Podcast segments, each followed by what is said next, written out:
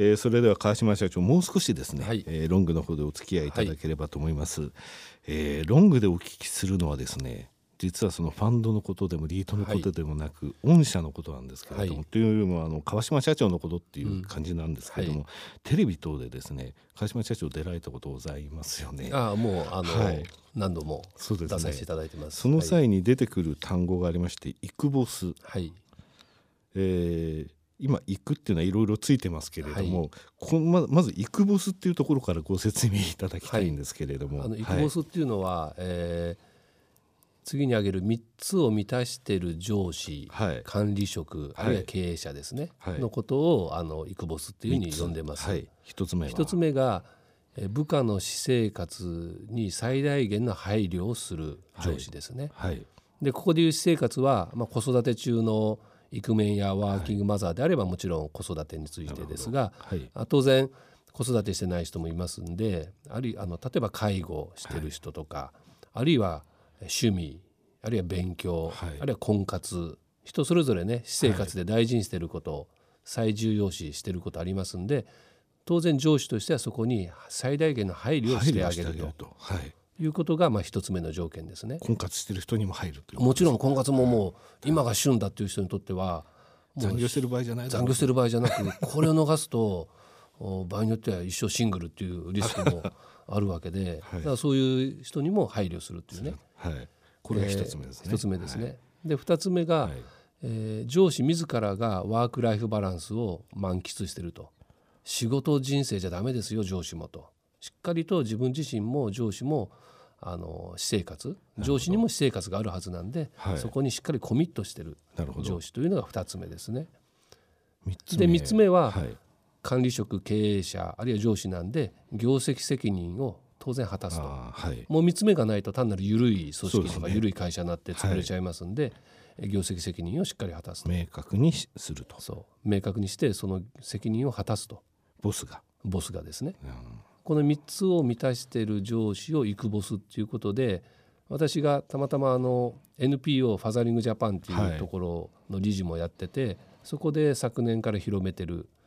定義ですね。あの、はい、ファザリングジャパンの関係でいろいろあのラジオテレビと出られてると思うんですが、はい、2番目の条件としてワークライフを上司自らがというお話がありましたが、はい、社長はどのようなその私自身はですねもうイクメン歴18年で、はい、えー、まあ、今でもあの、まあ、家事育児やって、はい。えー、例えば今日もあのやってますけど毎朝あの息子の弁当ねもう高校生のドカ弁ですけど毎朝弁当作ったり。してますね。それから素晴らしいです、ね、あのもう卒業しましたけど小学校中学校で PTA の会長をやったり。え小学校中学校で PTA の会長 PTA の会長やってて。結構忙しいですけど平日とかも取られる時うん、もうもちろん平日もね、はい、PTA っていう大事なね、はい。えー、地域とか子どもにとって、はい、学校にとって大事なことですからその会長をやったりとか、はい、あと少年野球のコーチやったり。それから NP を2つやったりしてますね。なんか結構ですね実は私とあの、はい、一致する部分ございます、あそうですか。僕お弁当は作んないんですけれども、はい、少年野球私は自分で野球やってるだけですね。これちょっと違いますいやいやあの何でもいいと思うんですよ生活は、はい、あと家事これはやってますね、はい、かなりあの金土日はえー、私が夕食を作るかいいですね。あの仕事必ず土曜日は行くんで、はい、作れない時は外食に連れていくということをやってますね。あとは子供の勉強を昔はよく見ましたけど、はい、この頃なんか子供の方が離れていっちゃいましたけれどもね、はい、いやけど上司はやっぱりこういうふうなことをちゃんとあのしかもあのえー、部下って言いますか下の方にきちんと自分こういうことやってるよって言ってこういうことが面白かったよとかそういうのをきちんとそのお話になると、うん、下の方っていうのはやっぱりその、えー、さ先ほど私生活に入るってありましたけれども、はい、上司に対して話しやすい、ね、そうですね。いろんなあの相談もできるし、まあ、今日も一緒に来た加藤君と電車の中で、はい、はいえー、彼の婚活についてね。加藤さんまだ結婚されてないんですか？まあ、これ以上話すとプライベートなことで帰り僕怒られちゃうんで、はい。えー、現状のあのあの細かいことは言えないですがそういう話なんかもフランクにねしたりするし、はい、やっぱそういうこう仕事以外のプライベートなことがフランクに話し合える職場っていうのが、はい、やはりチームワークあるいはあのいわゆるこうカルチャーを良くしていくと思うんで、必要かなと思いますね。はい、いやあの朝鮮初めての企画でですね、はい、えー今回収録に、えー、立ち会っていただきました施設管理部の加藤さんという方にもこのロングインタビュー入ってくださいって言ったんですけれども、かたくなに拒否をされて 今金魚鉢の向こう側にいらっしゃいますけど、はい、婚活中でいらっしゃるんですか？どどうなんでしょうね。あの、あんまり詳しいことは言えないんですけど まあシングルであることは間違いないんでね。えー、大切なのはあの先ほど3つの条件の中で言われた最後のその、えー、業務の、えー、その数値にせよ、えー、その管理責任という部分をちゃんと上司は考えなければいけないんだというお話がありましたが、はい、それ逆に言えばですね下の方たちがあのきちんとその上司が自分たちが数字を上げなかった時はあの厳しいことになるんだぞということを認識するっていうことにもつながっていると思うんですけれどもそこの部分って非常にやっぱり下の、えー、方たちも意識してるってことですかね。あの、はい、もう非常にあのメリハリをつけた発言を私してますが、うん、あのワークライフバランスでね、えーまあ、部下の人たちがさっき申し上げた子育てや、はい、趣味や婚活やね勉強やもうどんどんやっていいよとこういう話をしてるんですがやるのと同時にそれは裏側にあるのは職責を果たせよと、そうですね、まあ、簡単に言ったら、ね、こう言ったことやれよと、で逆に言うと言言ったことさえやればあとね長時間労働なんかしなくていいよと。もうどんどん私生活に時間使えよと。こういうようなあ権利と義務っていうのを明確化してるっていうのが特徴ですね。じゃあできるだけあの定時退社しなさいっていうふうにあもうね、あのーはい、私自身もずっとそうだったんですけども、はい、もうともかくメリハリつけて仕事時間中は、まあ、私も野球好きなんでね、はい、もう9回裏西満塁のマウンドに立ってる気持ちで仕事を取り組めと。集中して、はい、でそうしたらもう逆に言うと遅くまで残業してる体力残ってないはずなんででとっとと帰れと。そうしたらと。そんなねもう夜遅くまでやってたって生産性上がんないから、はい、もうとっとと帰ってさっき申し上げた大切にしてる私生活に時間を費やせと、うん、でまた翌日リフレッシュして9回裏西満塁のね、はい、マウンドに立てと。これは平日でもそうだし1週間でもそうだし1年間でもそうだし、もうメリハリつけようぜっていう話をしてますね。社長は朝早いんですか？起きるの。私は5時起きあの弁当作りがね5時起きなんで。弁当は僕作れないですけど、あの すね、もうもう、もうこれはね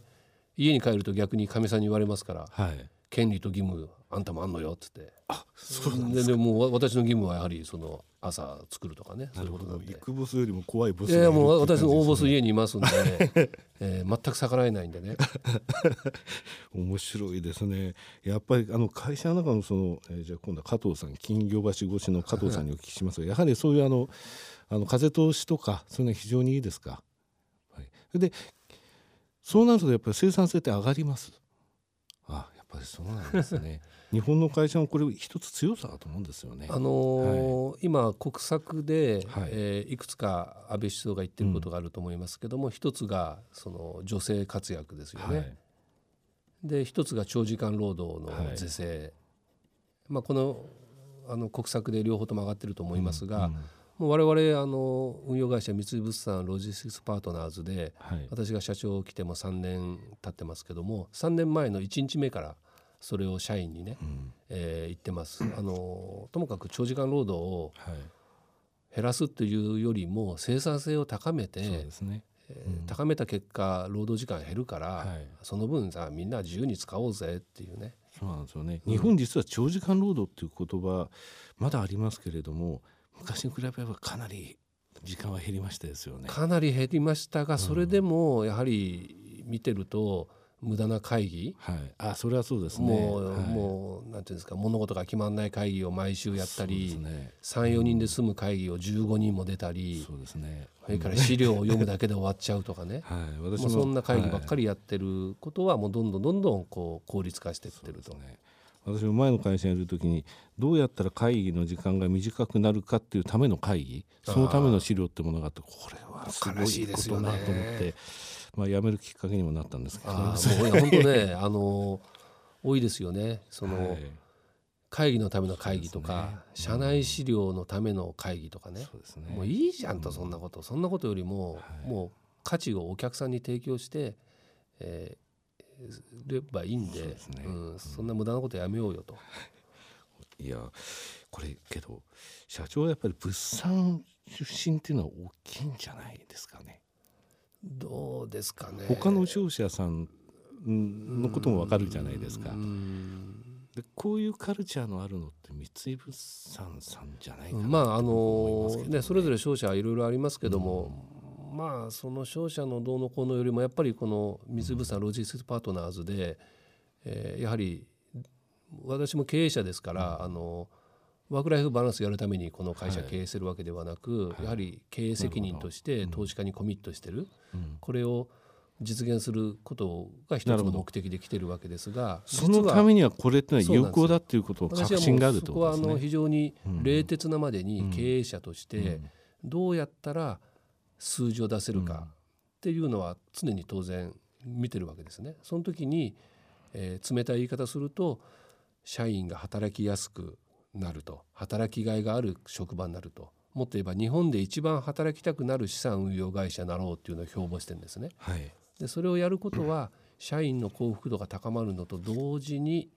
我々の株主投資家さんに対して、えー、いい収益を提供できる、はい、その手段であるというふうにも考えてますね。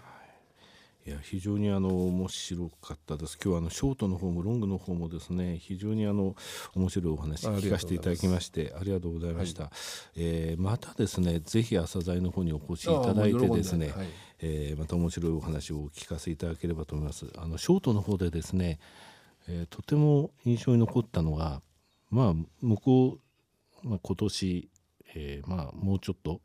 えーリートっていうもの自体が3年間良かったと。また不動産市況もいい。だからしばらくはいいかもしれないと。だその後の時になってもきちんとしたものを出せるためっていうお話がありましたけれどもこれをですねその後ダメになってもっていうかダメになるでしょうっていうようなですね全体がですねそういう予測を立てられてる、えー、社長さんっていうのは初めてああそうですね。でそういう時にはそのリーマンのショックの後のそのえー、みんなが買えない時に買った。そしてそれが今この財務健全性っていうものそして、えー、分配金の高さっていうものに結びついてる。じゃあその時はもう一回買おうよっていうそういった流れだってことですよね。うん、そうですね、はい、だから逆張りだから逆に言えばそのいい時はあまりそのあの動かなくてもいいって言えばいいんですわ、ね、いい時要は人が競争して買いに行ってる時はもうあのうちはどっちかって言ったらそこの競争つまり土俵には入らないで他の土俵で人がその土俵に来てないと,、ところで戦ってるってことですね。で、ね、そうするとまたその土俵に人が来ますからそしたらまた次の土俵を我々が作ってそこで戦うっていうね、はい、えー、そういう意味ではえー、今年のためだけの仕事だったら分配金とか株価上げるの実は簡単だと思うんですよ。でもやはり10年後ずっとサステイナブルに成長し続けるっていう10年目線で常に経営しておくというのが大切で、うん、えー、まあ、逆張りもそうだしさっきの社員の働きがい働きがいのある会社にするっていうのも実は長期目線で、はい、えー、会社を経営する上では当然のことだと思うんですよね。うん、で